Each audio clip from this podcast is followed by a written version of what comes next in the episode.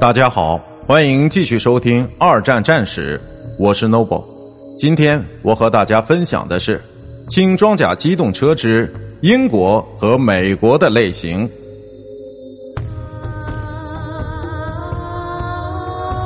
最初生产量最多的装甲机动车是英国陆军的布伦式，这一款式总共生产了十万多辆，即可以运载一架机关枪或迫击炮。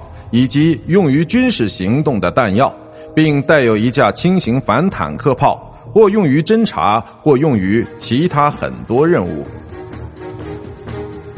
英国也是有轮装甲车及侦察车的忠实用户，产量最多的类型当属戴姆勒野狗侦察车和霍伯侦察车，有六千多辆双人野狗侦察车被生产出来。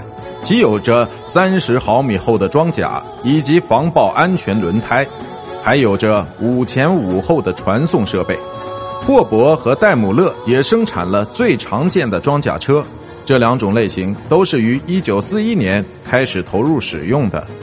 重型装甲车包括了本地产的以及美国制造的 T 幺七猎鹿犬装甲侦察车。英国也依赖于美国产的，通常是半履带型的军队运载车和类似的其他机动车。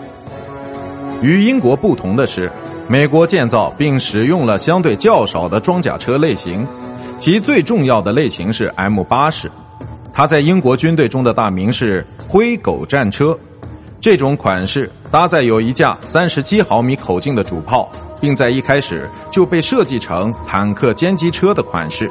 最重要的美国侦察车是怀特 M 三式，其总共生产了两万辆。这一款式除了驾驶员之外，还可以运载七个人。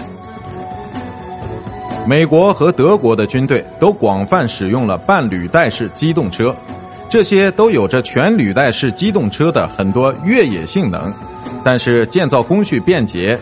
造价更加低廉，因为它们有着更加简单的有轮操作。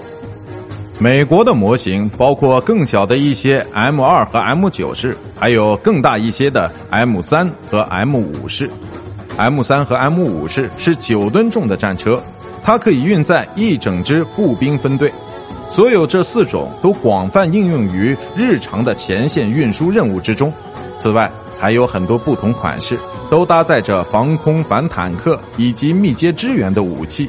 很多美国的半履带式战车和侦察车都被供应给了苏联。